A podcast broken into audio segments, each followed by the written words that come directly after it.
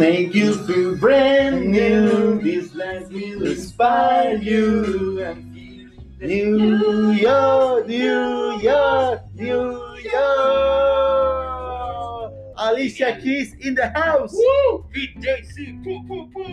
¡Ay, tremenda canción! Genial. Una canción que nos invita a viajar por el mundo y una buena manera de empezar este noveno capítulo de Los descontrolados hijos de su madre. Bien, Bien, qué bueno. coordinado. Titi, ¿cómo estáis? Salió bien esta vez. Sí, al fin. ¿Cómo Bien, estás? bien. Estoy bien. ¿Y tú, Joaquín? Bien, pero complicado por el clima porque hace calor, después hace frío. No sé cómo, cómo salir vestido en la mañana. En la mañana. Sí, yo no sé si ir con parca a la pega o de repente con tanga, no sé la verdad. Es medio confuso. Con tanga igual sería un poco mucho, ¿no? Sí, no sé si O sea, mi jefe me lo nunca. aprobaría, la Yo, yo creo que nunca. Yo creo que nunca.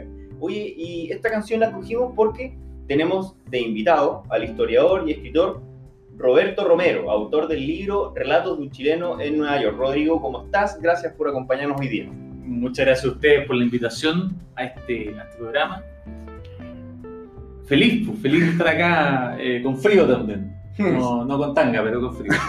Menos mal no con tanga. Nadie, menos mal que nadie, nadie está con tanga. Nadie está contando aquí para que sepan Sí. auditores. Muy bien. Oye, para la gente que no sabe, el- este libro eh, partió como una serie de cuentos cortos escritos para Facebook que de hecho relatan la historia de Rodrigo, de Roberto Romero, que vive en Nueva York y que de hecho ahora sacó su tercera temporada, ¿no? Está saliendo, justamente eh, se estrenó antes de ayer. Hoy día sale el segundo capítulo, el segundo relato a las ocho y media. Bien, perfecto. Oye, cuéntanos cómo partió esta idea de hacer estos cuentos cortos para Facebook y sobre todo de tu vida en Nueva York.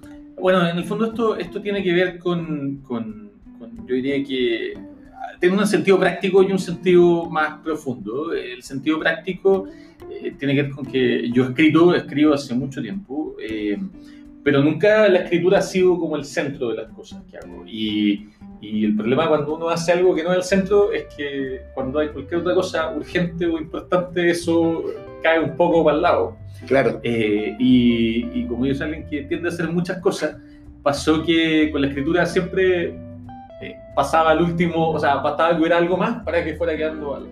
Claro. Y con este proyecto fue un proyecto que tenía un sentido más profundo, que, que tenía que ver con mi, con un poquito eh, pensar mi experiencia propia, pensar lo que la- lo vivido, eh, pensar un poco la- lo que yo estaba vi- viví, había vivido y estaba viendo en, en la ciudad de Nueva York, en este en esta, eh, viaje físico, pero también eh, personal. Y, y pensé que escribirlo podía ser una forma súper buena para dar cuenta de eso. Y la verdad es que eh, decidí eh, hacerlo en este formato, como en, en esta Facebook serie, al principio como una forma de, de- de accountability o en buen chileno de que me paquearan. Eh, como poder decir, ¿sabes qué? Si lo escribo en un Word en mi casa y después lo muestro cuando esté listo, de partida no tengo idea qué significa que esté listo, porque no sé qué crees que estoy escribiendo. Eh, y por otro lado, eh, en cambio, si lo voy subiendo de a poco, o sea, a la medida que lo voy escribiendo, siento que, que al menos si lo leo un par de amigos, o, o no sé, pues mi, mi mamá o, o alguien que me conozca, y, y le gusta, y dejo de escribir, al menos me va a venir a decir, oye, ya, pues, ¿y cuándo? Eh, y eso fue el sentido original, como decir, vamos a ir publicando pequeños capítulos eh, que yo escribía en una sentada de repente en el, en el metro, en el, o en cómo se llama, en, en una, en, en poco rato, una página, una página y media, y, y fue agarrando vuelo, y un vuelo inesperado en realidad, que yo al menos no me había, no había previsto. ¿Y en qué momento te diste cuenta que la gente le gustaba y lo leía? Como ¿Cuál fue como el alcachafazo, por así decirlo? Hay un, yo diría que, a ver, el- el los relatos tuvieron como tres momentos al principio. Hubo un primer grupo de gente que llegó que, que fue el grupo cercano, la amistad, los conocidos, la gente en el fondo que uno le, le comparte o que le pone en el Facebook, miren, estoy haciendo esto y, y lo empiezan a seguir. Hubo un segundo momento que, que, que llegó un, un cierto grupo de gente de, de chilenos que vivían, como de grupos de chilenos que vivían en Nueva York.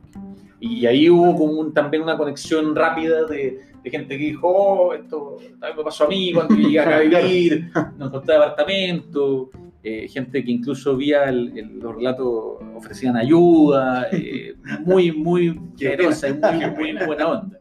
Muy, muy generosa, muy buena onda. Y, Pero, pero hubo un relato, eh, que es el relato del 39 en el libro, bueno, en, los relatos, están numerados, que se llama La, la Guagua.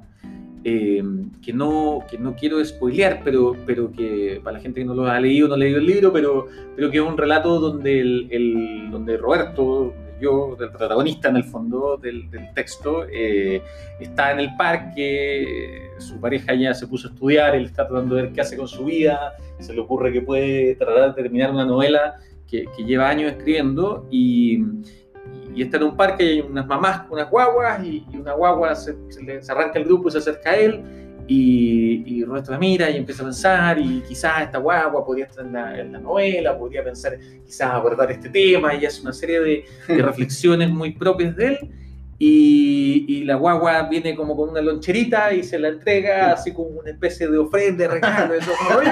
Como y, Dios. y la abre y, y- y- bueno, ya lo voy a decir, y ya dentro viene un, pa- un pañal con caca que, que- que las guaguas, que las guaguas usan, que los- las familias gringas usan para guardar al parecer cuando mudan a su niño en el- allá en el, En la en el- en el parque, vienen una loncherita así con...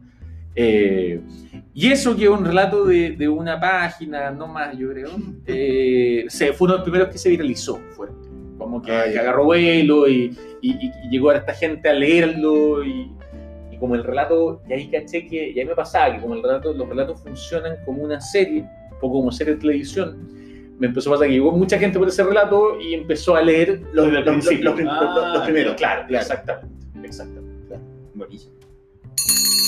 Ufa, llegó el momento de las preguntas, random. Suena la campana, bueno, nuestros auditores yo creo que ya saben, pero cuando suena este melódico instrumento, muy moderno por cierto, es hora de hacer las preguntas random, que es una pregunta sacada de cualquier contexto, de cualquier tema y por ¿Qué? supuesto muy Y entretenida. está en nuestro moderno software de preguntas random. La primera pregunta random de hoy es, ¿Qué dice Titi? imagina que estás a punto de fallecer y te van a escoger tu última comida. ¿Qué eliges, Robert? Ya que estamos hablando de eso, creo que tendría que, que elegir eh, unas galletas que venden en Nueva York. Se llaman las, las galletas de Levain. Yo no soy embajador de Levain, nadie me paga. Levain, si me están escuchando, es el momento. Páguenle, por favor. Por favor, mándenme galletas gratis. es hora de que le paguen. Es el momento, pero eh, son las galletas más maravillosas que existen ¿Y de qué son? en el mundo. Son, son como de, de nuez, con de- como galletas así como con chip de chocolate, pero como galletas artesanales. Unas galletas así como de, no sé, como de cuánto, medio kilo o algo así. Una maravilla. No, a nadie que ha comido eso ha sentido después la vida igual. Igual. son. Así que de todas maneras, eso sería. Mira, no. Son, son así para comparar aquí algo en Chile como las galletas del Subway, ese, ese No, estilo de no hay, galleta. no hay nada, no hay nada en Chile. Nada o sea, el fondo, se le la galleta del Subway es como el, el- el primo famélico de esta galleta. Es como el, el- que la, la otra galleta le quitó su comida cuando chico, entonces la creció fuerte y grande, y la del Subway siguió. En el fondo, sí, algo parecido sería lo más. Pero son como unas galletas esponjosas, así como, como gruesecitas. ¿Y esas las compran en el metro? En el- No, o en- sea, tiene, es una, es una, es una bakery, una eh, eh, no, no repostería, sino que panadería neoyorquina, que tiene un par de, unos dos o tres eh, locales distintos. Bueno, la gente que va a Nueva York, anote, anote, anote. Levain, Levain, Obviamente. L-E-B corta A-I-N. Le va a cambiar la dieta. Le va a cambiar la vida. No, si van y no comen eso, no, no sé qué fueron. Mira, una pregunta yo creo que nadie esperaba eso. Nadie esperaba. Mira, yo, yo hubiera dicho peines con salsa, algo así. Porotos con riendas. Porotos con Uy, A preguntas random, respuestas random. Mira, no, me gustó, me gustó esa pregunta. Me gustó. Bueno, Roberto, tú viviste en Nueva York cuatro años. Eh, ¿Qué dirías tú que fue lo que más te gustó de, de Nueva York? Aparte de, de las galletas. Aparte de la Aparte, galleta, exacto. aparte de la galleta. Eh, yo creo que Nueva York es una ciudad. eh, es una ciudad de loco, es un monstruo de ciudad, es, eh, es televisiva, es cinematográfica, tiene algo bien, bien impresionante que eh, uno lleva viviendo, puede llevar. O sea, de partida reconoce muchas cosas. Es una ciudad en la que uno se baja y, y todo se ve desconocido. Yo no había estado nunca en Nueva York, no había estado nunca en Estados Unidos antes de, de- de irme a vivir allá. Y, y la verdad es que el, el- el impacto fuerte fue ese, esa sensación de llegar a un lugar totalmente desconocido y al mismo tiempo brutalmente conocido. Eh, es un lugar donde todo es extraño, los sonidos son extraños, lo- las voces, porque uno no escucha inglés, escucha 10 idiomas, se sube un vagón del metro y, y como te digo, esta sensación de, oye, esto los- lo conozco a algún lado, pero al mismo tiempo hay palabras alrededor volando que, que- que en tu vida escuchaste y no sabéis qué son, literalmente. ¿no? Entonces, eh, tiene un poquito esa cosa medio atemorizante y a la vez como de, de, de 1500 posibilidades. Entonces, una de las cosas que me gustaba mucho hacer en Nueva York eh, eh, era en algún momento poder salir, elegir un barrio cualquiera, eh, pues podía ser en Manhattan, en Brooklyn, en, en- en Queens, y agarrar un cuadernito para escribir y, o un libro y salir a caminar un día por el barrio, eh, simplemente pasear, como recorrer, pero no ir a los lugares turísticos, ni mucho menos, sino que esta cosa de ir por las calles descubriendo el... Y, y debo decir que no, no se agota, es una ciudad que no se agota eh, nunca, siempre hay algo nuevo que mirar, siempre algo nuevo que encontrar y, y siempre tiene esa, esa renovación, porque además es una ciudad eh, donde mucha gente está de paso, eh, vaya a estudiar, a trabajar algunos años, es muy cara, entonces instalarse es difícil.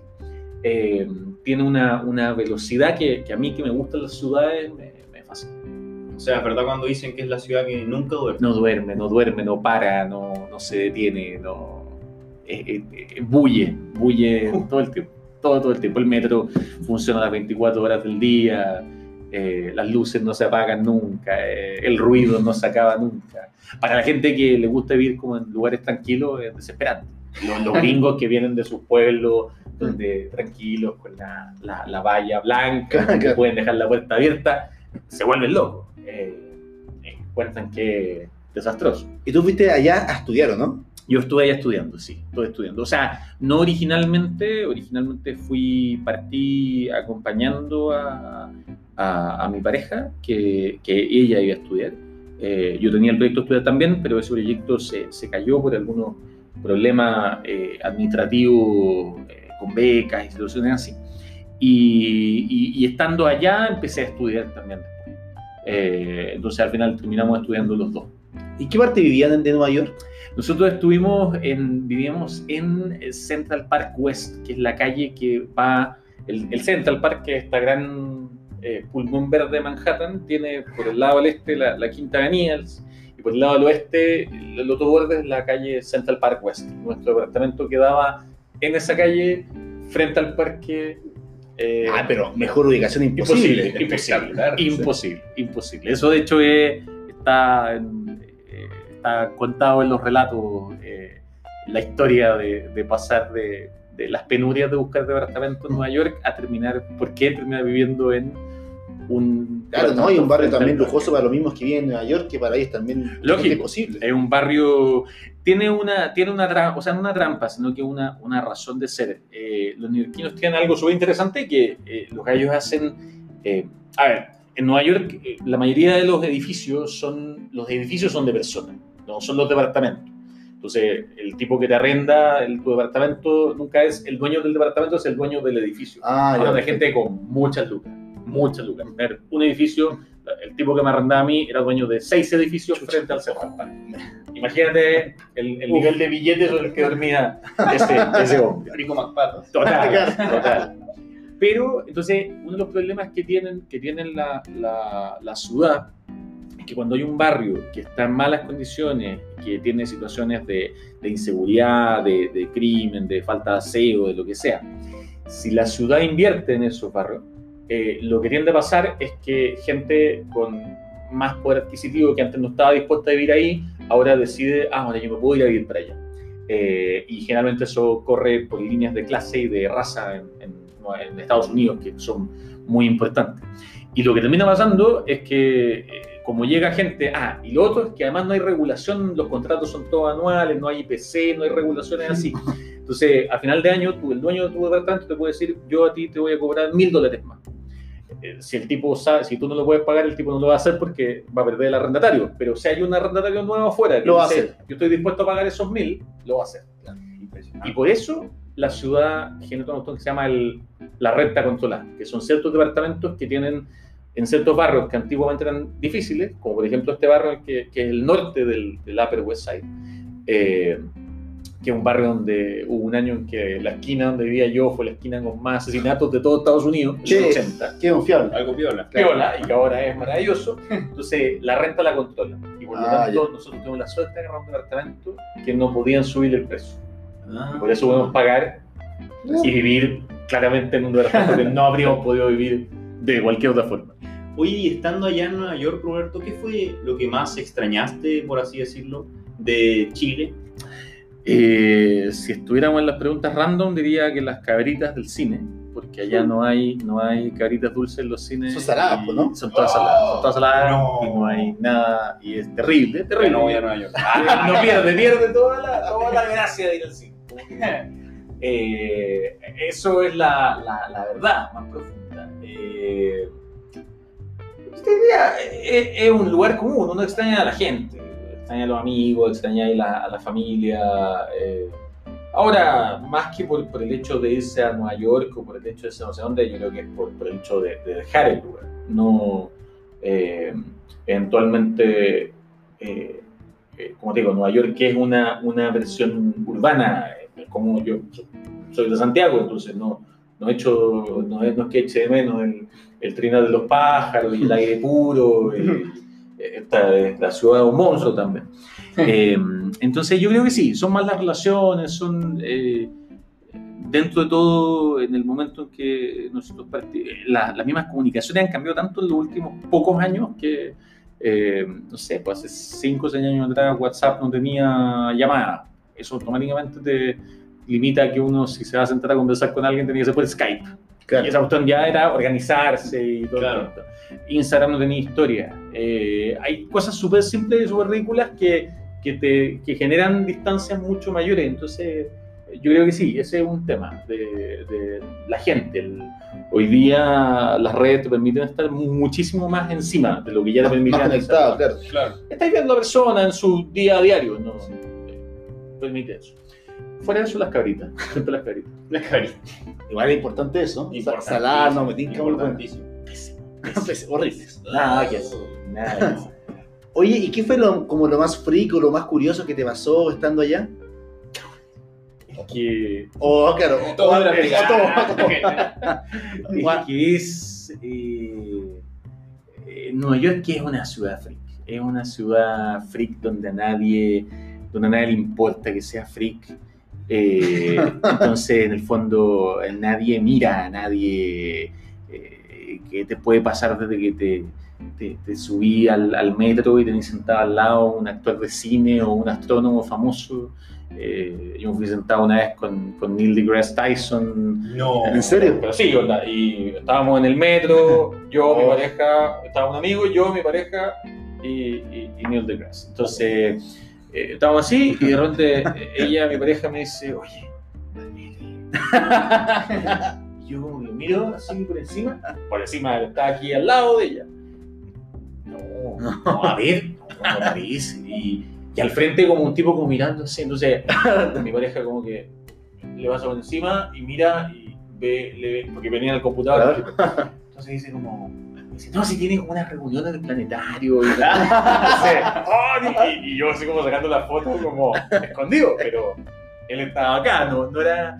eh, y eso Y era en el metro así como yendo a la vega, no, no era una cosa que uno diga, tengo una- un amigo, un amigo siempre cuenta que iba por el Central Park y, y le- caminando por, el, por la, los caminos que un amigo allá, que no, eh, chileno también, que, no, eh, que son no para bicicleta y le tocaron la, la bocina a una bicicleta y él se dio vuelta a agredir al, a decirle cómo se le ocurría y, y era Robert De Niro.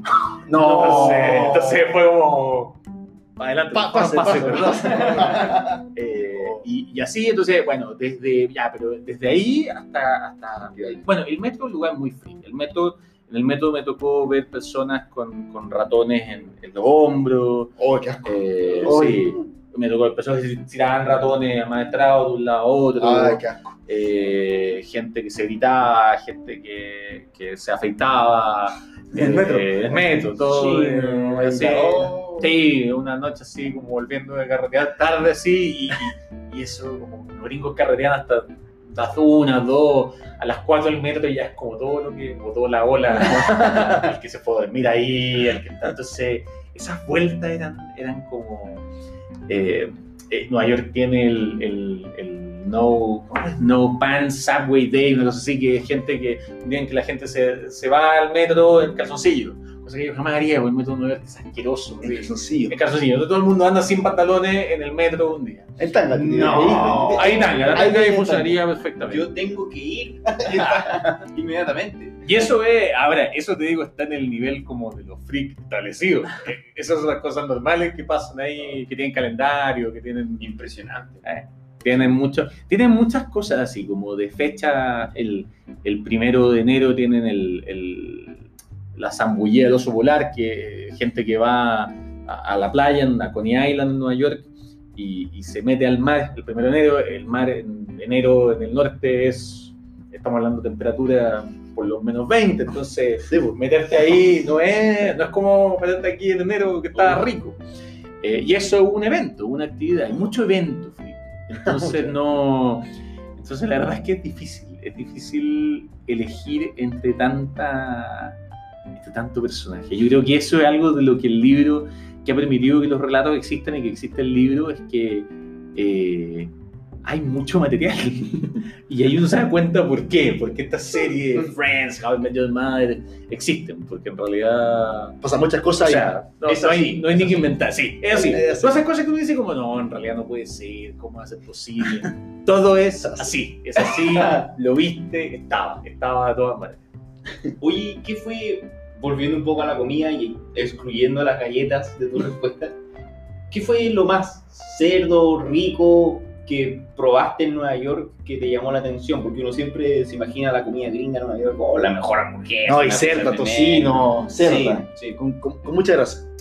Cerdo, cerdo, ver, lo más cerdo que, que me, tocaba, que me ha tocado ver y consumir y testear eh, es, es todo lo que tenga que ver con, con estas cosas como frita. Eh, fríen todo, entonces tú vas a algunos, algunos festivales callejeros y tení Oreo frita, Oreo Milky Way frita, eh, barras de mantequilla frita.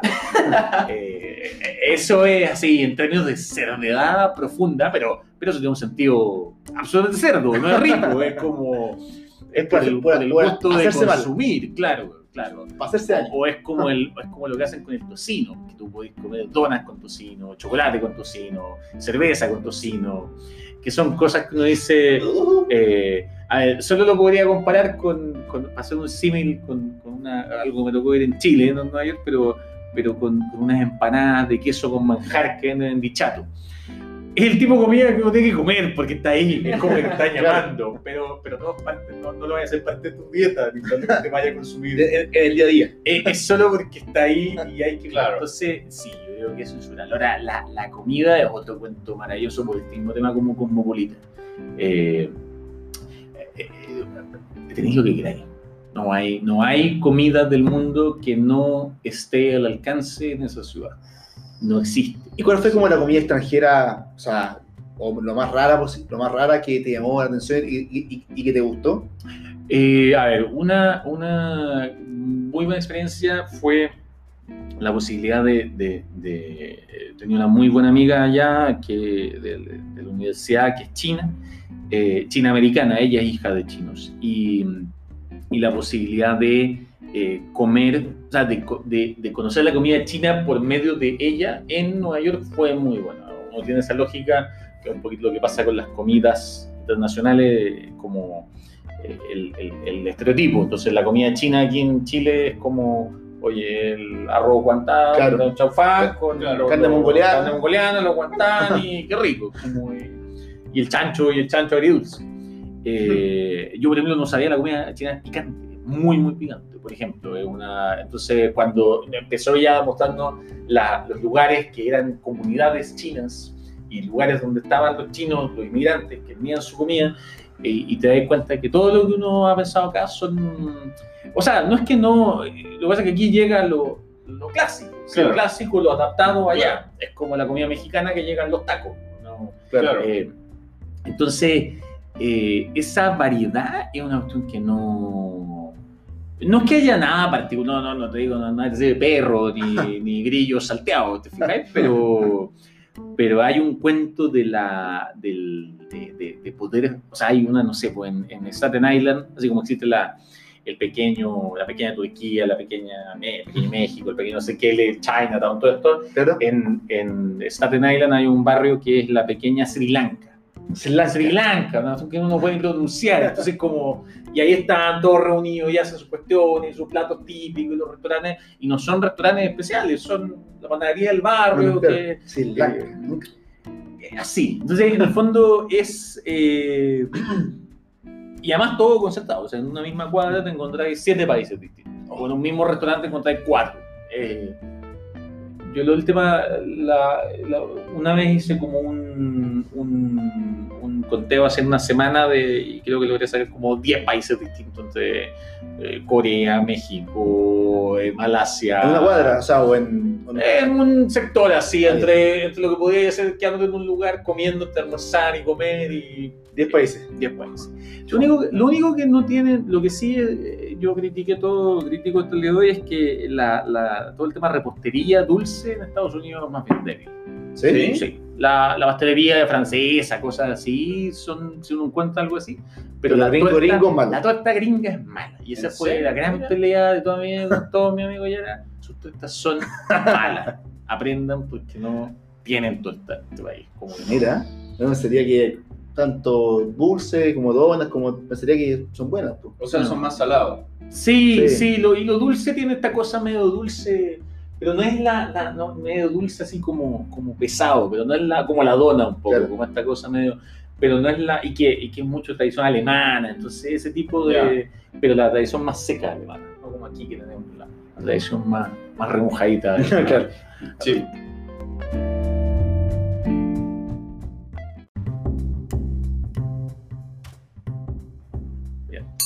Ufa, otra pregunta random, Titi. Suena la campana. Suena y suena la campana. Ya, oye, ¿a dónde sería tu próximo viaje? ¿Y a qué lugar, que hayas ido, obvi- obviamente, nunca volverías? Puede ser un pueblo, una ciudad, un país, Buena. lo que sea. Mi próximo viaje, si voy a elegir, sería Japón.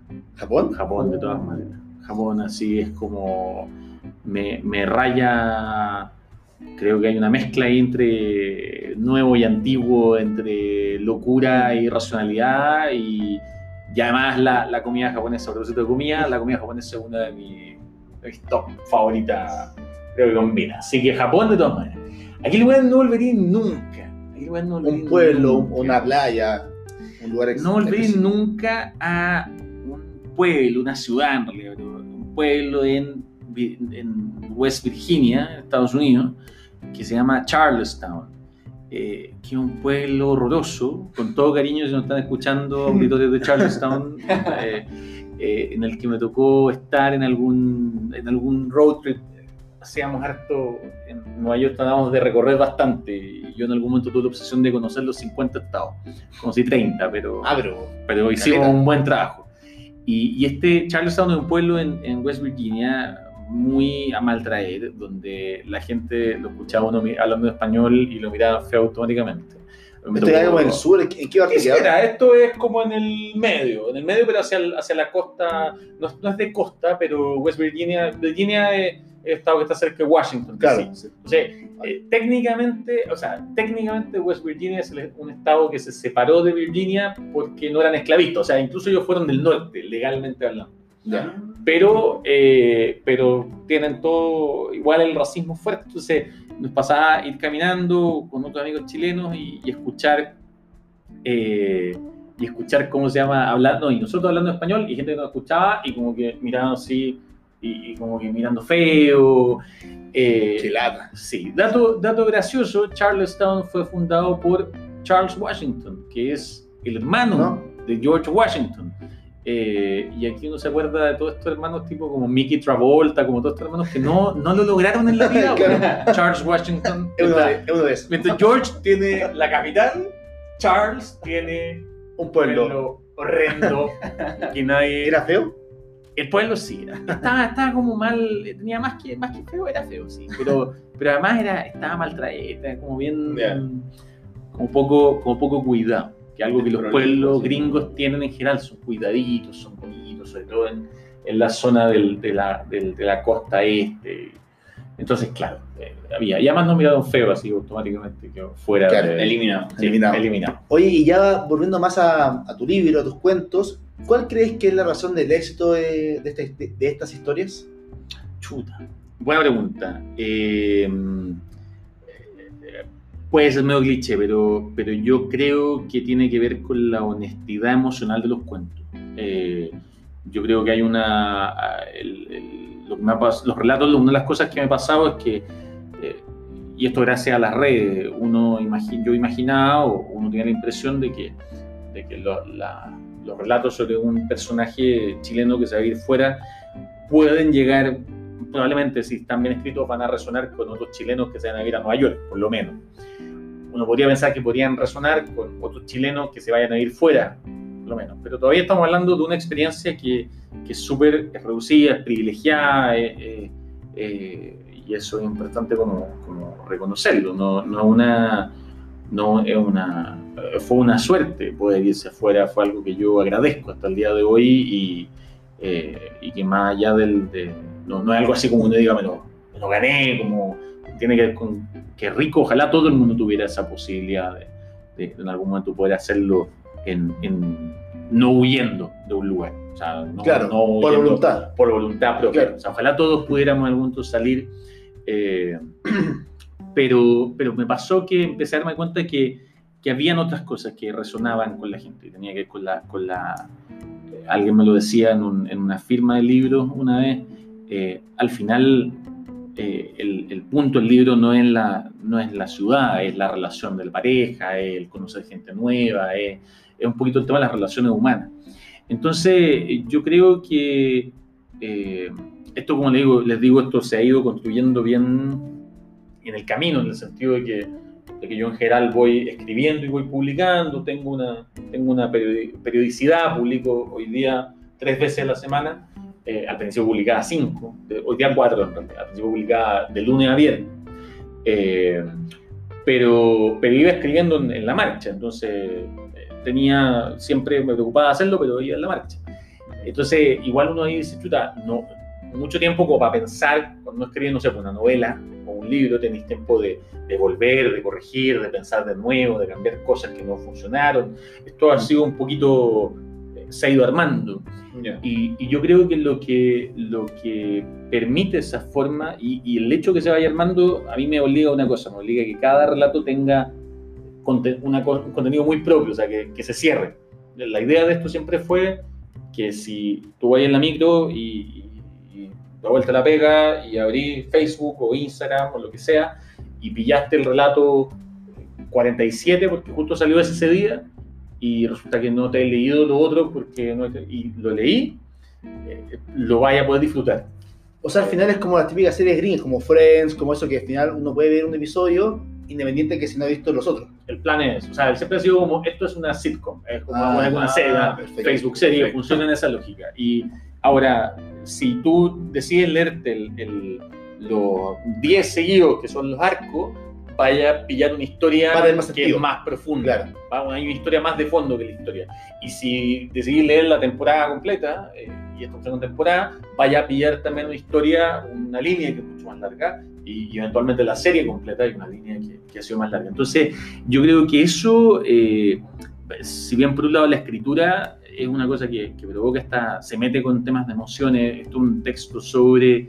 eh, es un texto sobre llegar a los 30, es un texto sobre esa etapa de la vida en la cual uno ya no es, ya no es, eh, lo llamo yo en un texto, en un relato, la, la rotonda, es la etapa en la que uno ya no es eh, joven carefree o niño, ya no vive así como con todo para adelante claro, sino que empezaste a lidiar con, con, el- con lo que significa ser adulto Como ese incertidumbre, más, más problemas de adulto. con el mundo, con, con esa, con esa época que yo creo que uno cuando chico miraba hacia arriba y decía, esta gente lo tiene todo resuelto. Y, y- y resulta que llegáis ahí y te das cuenta que es mentira y que te mintieron toda la vida. Engañaron. Es falso, es No, falso. es falso, es falso. Nadie tuvo nada resuelto. Eh, y, y en parte eh, es como una época en la que, para nuestra generación, para los, para los millennials, los centennials, eh, sobre todo los millennials, es como el momento en que uno dice, hay cosas que se han atrasado, entonces está ese momento de poder repensarse, de poder decir quién cresta soy, quién quiero ser, o, si no me repensé y me metí en un proyecto de más largo alcance a nivel de familia, de hijos, de trabajo, de de cosas así, esa pregunta todavía va dando vuelta. Entonces, creo yo que la, que, la razón de por qué esto ha sido tan exitoso, o por qué ha llegado, resonado en la gente, ha sido una mezcla entre, entre poder ser honesto en la escritura con esos temas y, y un formato que permite que, que, uno lo pueda acceder de una forma eh, mucho más sencilla o simple o amigable que, que, si esto fuera, que se hubiera llegado como libro originalmente. Claro. Porque en el fondo el libro requiere tiempo, requiere un tiempos que en parte porque vivimos en esta lógica no tenemos de la misma forma. Entonces, eh, poder ir pillando a poco y, y, al mismo tiempo la red social permite la interacción, entonces permite que los mismos lectores también vayan comentando, comentando, viendo qué les pasó, contando mm. muchos de ellos, y en ese sentido yo he tenido la, la, suerte de que la comunidad de lectores eh, ha sido preciosa, ha sido realmente una maravilla. Eh, me lo preguntan muchas veces, como, bueno, los haters y los trolls y yo creo que una vez he tenido una persona que se puso así como, ah, que fome esto, y salieron un par de lectores a decirle, cállate, a defenderte. Y, Sí, como que yo ni siquiera tuve que interactuar con... Así que sí, yo creo por ahí, por ahí va. Por ahí ha ido el cuento. Oye, ¿y qué tanta ficción o, y mezcla con realidad hay en tu, en tu relato, en el cuento? La pregunta del millón siempre. Eh, me preguntaron en el, en el lanzamiento del libro, una lectora, y, y bueno, yo dije que, que me, me, reservaba si respondía a pregunta o no. Eh, ahora, lo que le dije la verdad es que me preguntaron, claro, si es verdad todo lo que escribí. Esa es la, la pregunta directa. Y mi, y mi, respuesta siempre ha sido que, que no, pero que sí. Eh, lo que en el fondo no dice nada y confunde a la gente y es una estrategia para no responder, más que nada, pero, pero voy a explicar igual. No porque, porque no, porque, porque uno toma ficciones, o sea, uno toma licencia ficticia, porque, porque finalmente hay una...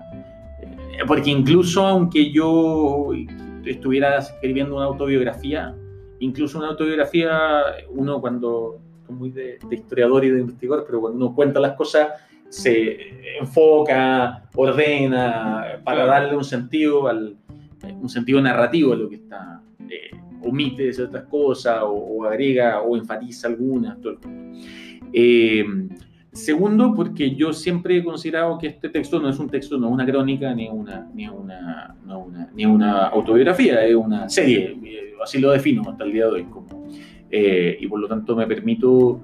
y, bueno, y tercero, porque eh, sí, como digo, el texto yo creo que ha sido muy eh, honesto y muy verdadero en, el trabajo, como digo, emocional. Entonces, eh, me he podido dar cuenta también al escribir que hay ciertos tipos de emociones que pueden ser mías, directamente mías, o pueden ser compartidas con otras personas, o incluso a niveles generacionales, que, que, es muy que sería muy difícil trabajar en este formato si no me diera cierta licencia. Entonces, eh, cosas que, en el, en, que, que, podrían pasar en un día, pero que para poder, para poder llegar a la profundidad de la emoción que quiero trabajar, tendría que tener 10 relatos de Roberto mirando al parque pensando. Y, ah, y automáticamente es como rompe toda la otra. Entonces, sí ha habido... Y como mezclando cosas, al. Exacto. O sea, como digo, no hay no, no, no hago nunca el, el, claim ni el, juicio de decir todo lo que está escrito aquí es verdad, pasó tal cual, está pasando tal cual. Eh, puede ser como puede no ser y, siempre he dicho cuando me preguntan, ahora, lo gracioso, después es lo gracioso eso, pero, pero sí digo, claro, lo que estoy tratando de trabajar acá son emociones que son muy, muy honestas, eh, que, que, que, existen y que han existido y que forman parte de este proceso también de, de, llegar a esta edad y sobre todo de mirarte desde fuera. Ahora, lo gracioso de todo esto es que eh, mucha la gente me pregunta eso es gente muy conocida, o sea, así como la gente que Oye, llegó a esto por acá. Padre, ¿En verdad te, pasó esto? O sea, tal cual, así como, o, gente que no está segura que pasó, o gente que, porque hay gente que hay personas que están todo generalmente inspirados en personas, entonces, eh, o son personas, y, y, gente que dice, ah, oye, y esto nos pasó, ¿no? ¿Verdad? No, nada que ver. Y, y llega un punto en que, en que hasta la misma gente eh, empieza como a dudar de si esto fue así o no fue así. Fue gracioso. Me he dado cuenta que, que, yo podría pasar esto con mi autobiografía y, y, mucha gente me creería tal cual que esto todo es así. Mira. Eh. Qué bueno. ¡Ufa! Otra vez la campana. ¿Qué dice el software, querido? ¿Cuál dirías que es tu cuento favorito de las primeras dos temporadas de Relatos de un chileno en Nueva York? Ah, mira, el software sacó así, justo ese. ah, bueno, mal que está yo y no otra persona. claro, que no haya que no haya leído esto. Eh, chuta, las primeras dos temporadas, qué difícil. O el Eh, cuento que más como te marcó, por así decirlo. es, es difícil porque, porque hay, hay algunos, son todos, eh, y más todavía cómo terminó la... la eh, eh, voy a responder por la primera nomás, en realidad. Me voy a dar ese derecho. Eh, la primera tiene un, relato que yo encuentro potentísimo, que, que si no me equivoco el 36, que se llama El Día del Profesor. Eh, que es un relato donde, donde Roberto eh, es de este mismo arco, de este mismo arco de eh, este arco en el cual la, la, pareja de Roberto se va a estudiar, empieza su estudio y él está tratando de decidir qué hacer con su vida, como en el fondo me vine aquí acompañando, claro. mi pareja empezó su vida, yo no tengo nada que hacer acá, no tengo permiso laboral todavía, ¿qué crees que hago? ¿Qué crees que hago aquí? Sale a trotar, así, sale a trotar, queda entumido, después se pelea con el, con el conserje, después eh, empieza a escribir la novela, está se encuentra la guagua, todo el cuento, y, y hay uno que, que, se llama El Día del Profesor, que, que fue un relato más que no, no algunos relatos uno los, los, piensa con más tiempo. Este es un relato bien que salió, eh, en el, que de hecho no pretendía escribirlo ese día y, y, y se dio. Salió. Que, porque el día del profesor, que, que era una, un rato en que Roberto un poco recibe un, un mensaje de, de, su. Recibe un mensaje así como en, la, en el correo de la gente que no te sigue en Facebook, como un, un chat de un cabro al que le había hecho una, una, clase, una vez que he hecho clase en tercero medio de un, colegio de investigación social. El cabro yeah. le manda un mensaje como, profe, me acuerdo de sus cursos, feliz día, profe. Y, y, en el fondo él, él, habla en este mismo momento en que está como cuestionando un montón de, de su vida, lo que ha pasado, de, de, de, lo que lo hace feliz o no lo hace feliz. Eh, él cuenta un poco que él eh, hizo, piensa que él hizo esta cosa, fue a hacer clase, hizo clase un año y al final de ese año dijo, ok, check, cumplí. Check y ahora se me oportunidad y ahora sigo con mi vida de investigación y con, con, con la labor académica y con todo el. Entonces, un texto eh, que tiene que ver un poco como, como eh, que, que hace, donde él piensa, bueno, ¿cómo habría sido la vida si, si hubiera sido distinto, si me hubiera quedado ahí? ¿Qué habría pasado si hubiera dicho, pucha, a lo mejor podría estar por acá y, y, y, cómo habría sido lo que, lo que vino después? La, eh, la siempre pregunta ¿Qué hubiera sido? ¿Qué hubiera sido? Sí, hubiera sido? El what if. Como, sí. sí. Eh, es un texto, unos textos, eh, hay, hay algunos, no, no hay varios, pero hay, hay algunos de la primera temporada en particular que son, que, que van metiendo este tema, como digo, uno viene como leyendo tres, cuatro relatos donde, donde el, sobre todo al principio, porque al principio los relatos tienen esta cosa de que está llegando, uno va con ciertos personajes, están presentando prácticamente, entonces la, las situaciones cómicas son la constante, llegar, bajarse el avión, oye, que te lleven atrás porque piensan, te confundieron con un terrorista, con el mismo nombre, eh, después que la cola sea larga, después que el taxista hay que darle propina y uno no sabe, entonces te pasándole más plata y no te entendí, que llega ahí la... Ya, ¿no? Es como así, y de repente hay un un relato que donde uno dice, chuta, aquí igual hay algo emocional eh, fuerte. Que uno al final se termina conectando con eso. Exacto, exacto. Entonces, el Día del Profesor no es el primero, el primero es el papel de mierda, que es el día, eh, que es uno de mis favoritos, eh, emoción personales, mm. pero, pero este uno que tiene eso muy fuerte, como que...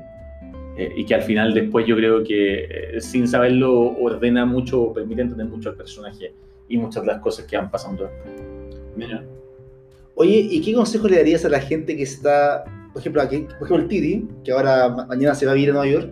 Ojalá. Ojalá. Ojalá. ¿Qué consejo le darías al Titi para qué hacer y qué no hacer? A ver, eh, de qué hacer, eh, en lo más básico, yo creo que hay que, hay que tratar de... Yo, a ver, llegar a Nueva York es primero llegar con mucha energía, porque eh, hay que buscar dónde vivir, hay que armarse, hay... La energía lo da la, adrenalina, así que está, está bien. Eh, yo, si llegara a Nueva York, eh, me pegaría una rápida pasada por todo lo clásico, típico, todo el cuento, y después me dedicaría a, a disfrutar la ciudad como tal, a conocer los barrios, a caminar, a hablar con la gente, a, a, a sentir un poquito la ciudad y ojalá pisarla eh, y recorrerla bien recorrida porque, porque da un, eh, un- una dimensión fuerte. Yo, eh, como digo, eh, lo que trataría de, diría que no hacer es evitar todo lo, lo turísticamente, o incluso ni siquiera, a lo mejor, si no es necesario, ni siquiera verlo al tiro, dejarlo hacia, de- hacia después. Ir a Times Square, la Toda Libertad. eh, Ya son- va- son como cuando venga, más adelante. cuando venga alguien a visitar. Y ahí uno hace el recorrido turístico y todo el cuento, pero no. Pero tratar de, de- de- de tomar un poquito la, la percepción de la, de la Nueva York real. Eh, y lo otro eh, eh, es como dejarse sorprender. Yo creo que la, la ciudad tiene ese cuento de. No solo la ciudad, es uno. Es tratar de. Yo creo que al final lo que te deja una ciudad como Nueva York, que hay muchas más, no es tanto algo de la ciudad en sí misma, sino que es que uno se descubre distinto en lugares distintos. Eh, en una ciudad donde no te conoce nadie, donde uno no es nadie, donde no hay lo que implica una fragilidad en muchas cosas, pero también implica una libertad en muchas otras.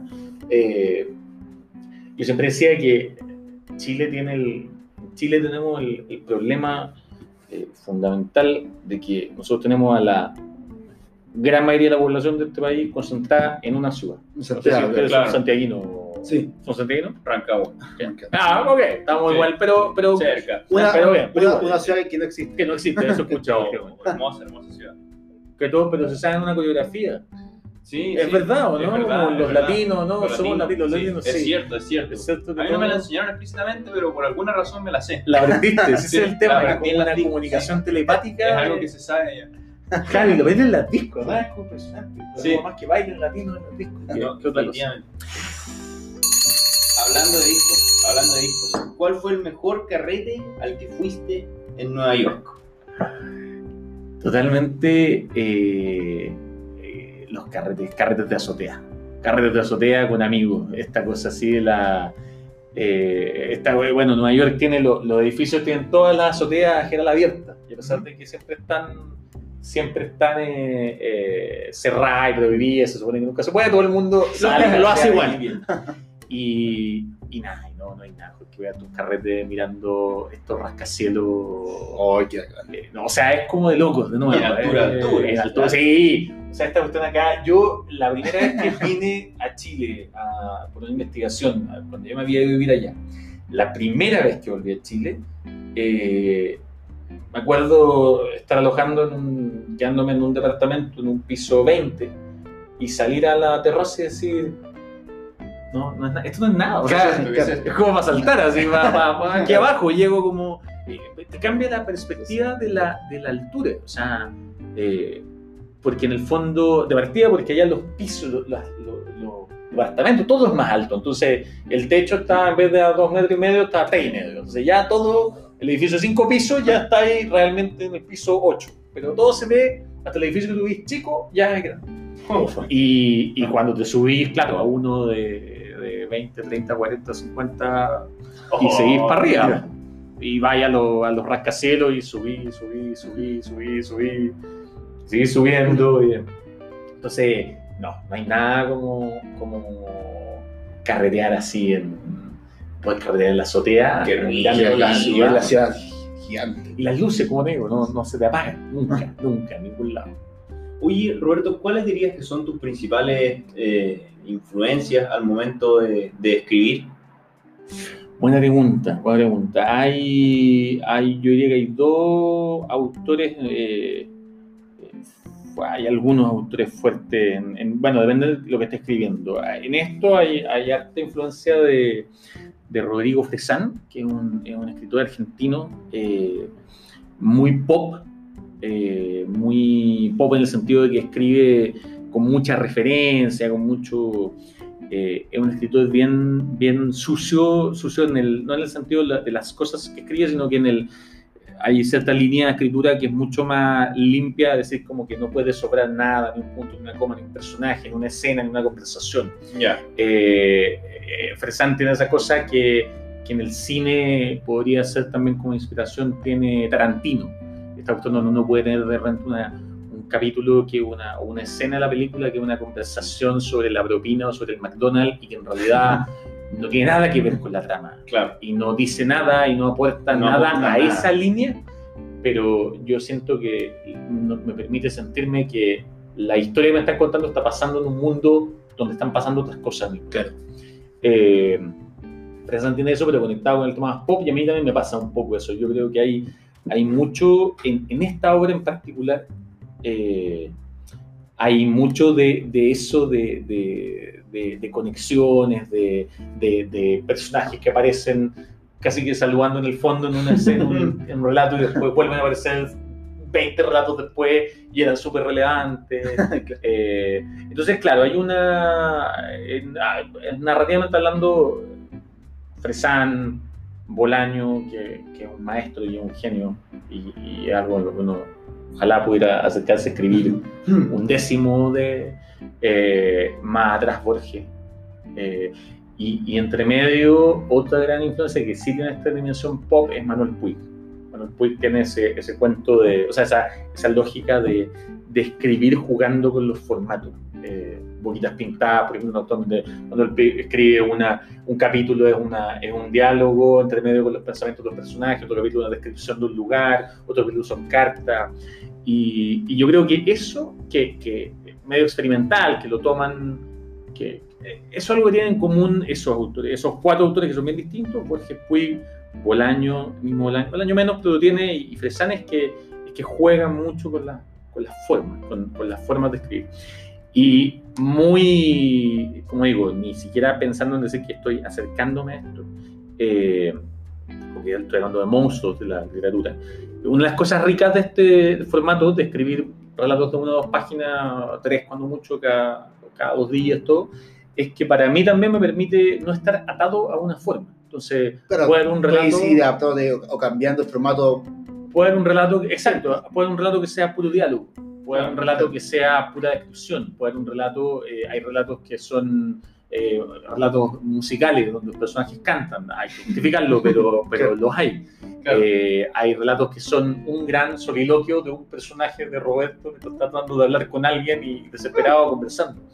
Eh, entonces tiene, como digo, tiene esa inspiración que, que, que es algo muy audiovisual y muy cinematográfico, muy televisivo.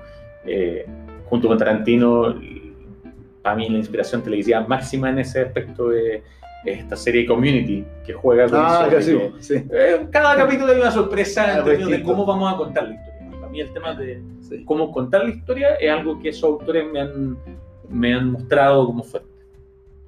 Oye, ¿y, cua- y, eh, cuáles son tus planes ahora como escritor? ¿Estás trabajando en, en algún proyecto nuevo? ¿Estás, eh, en- ¿En qué estás ahora? En este momento eh, estamos, por un lado, el... Bueno, la- la- los relatos siguen, siguen, se están publicando todavía. eh, como digo, estamos ya empezando la, la tercera temporada. Eh, ¿Y hasta cuándo esta temporada va a durar? En general las temporadas duran, las temporadas funcionan en mitades, entonces eh, tienden a ir más o menos entre septiembre, funcionan con el calendario académico gringo, por así decirlo, entre septiembre y enero, diciembre, enero, eh, y entre marzo y junio, julio. Ya. Eh, siempre depende del número, depende, tampoco es tan atado así concretamente, pero, pero permiten cierto respiro entre medio y todo el.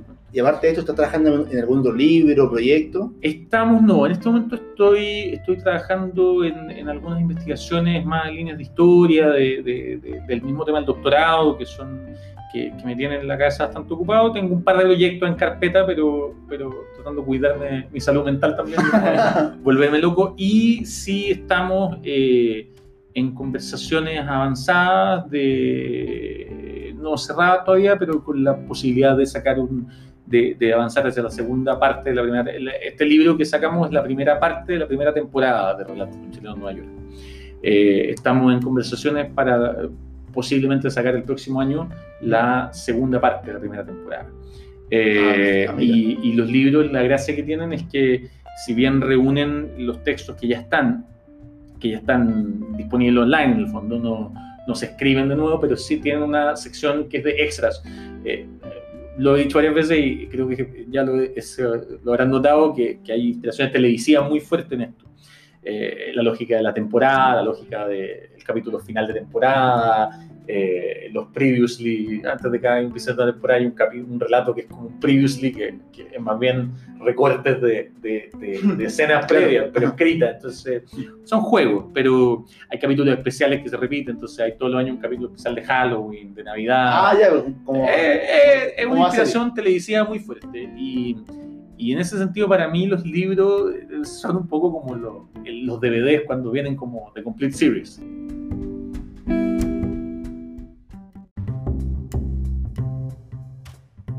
Así que esos son los proyectos en este, en este momento. Excelente.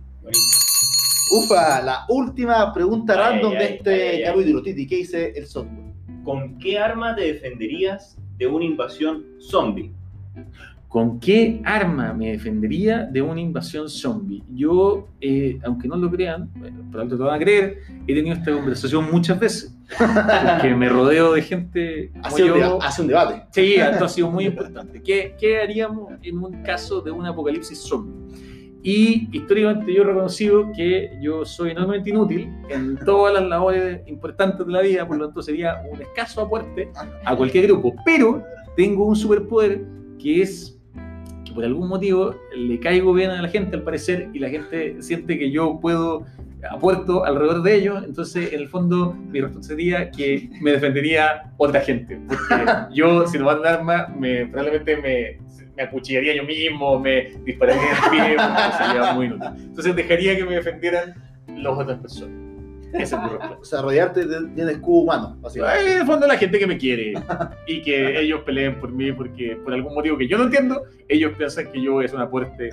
Yo lo único que podría hacer sería documentar el proceso y escribir relatos, relatos de un chileno en el apocalipsis zombie.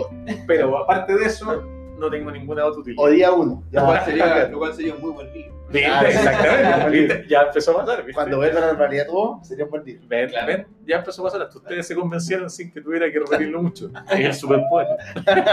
Oye, esta pregunta se la hacemos siempre que tenemos escritores con nosotros. ¿Qué consejo le darías tú a eh, jóvenes escritores que están comenzando con sus proyectos? Ah, es un lugar comunísimo, pero yo creo que el consejo es escribir.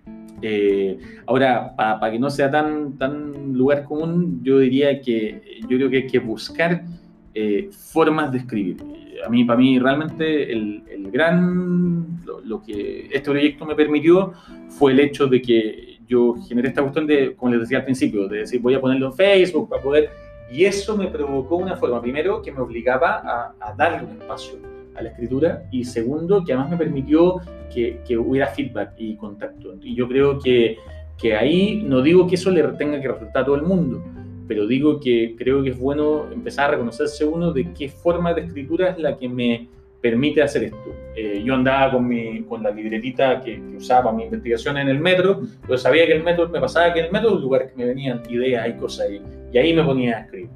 No le pasa a todo el mundo, ni tiene por qué ser, ni, yo tenía la suerte de que justo me tocaba un trayecto de metro donde agarraba asiento al principio, entonces me podía ir escribiendo. Podría no haber sido así, pero, pero más que, pero lo importante es empezar a, a reconocer ese tipo de, de, de rutinas en el sentido de la palabra o de, o de espacios que a uno le, le dan la comodidad de escribir. Yo, escribir yo creo que es súper difícil, cuesta, cansa, eh, no es, a veces está este mito como que la, que la escritura viene como la inspiración de las musas de repente, y, y eso a veces pasa y es maravilloso, pero, pero cuando uno siente que tiene algo que contar o que compartir, yo creo que el, el punto es ir buscando las formas de poder garantizar cuando puedes poniendo en papel. Después habrá tiempo para volver, para revisar, para trabajar, para todo el cuento, pero, pero si no se parte por ahí o si uno se queda esperando hasta que llegue el momento justo o hasta que terminó de escribir la novela perfecta antes de que cualquier persona la lea o hasta que alguien lo publique, probablemente va a terminar subyugado por todas las presiones que, que existen. Así que sí, todo esto siempre dicen eso, siempre escribir. No importa cómo, dónde, pero partir. Dale, Ya de, sabes. de alguna forma. Ya saben, Oye, Roberto, te agradecemos mucho por venir para acá, venir para acá y contándonos toda tu experiencia en Nueva York y también sobre tu, tu libro y tus cuentos. Eh, Muchas gracias a usted de nuevo por tenerme aquí.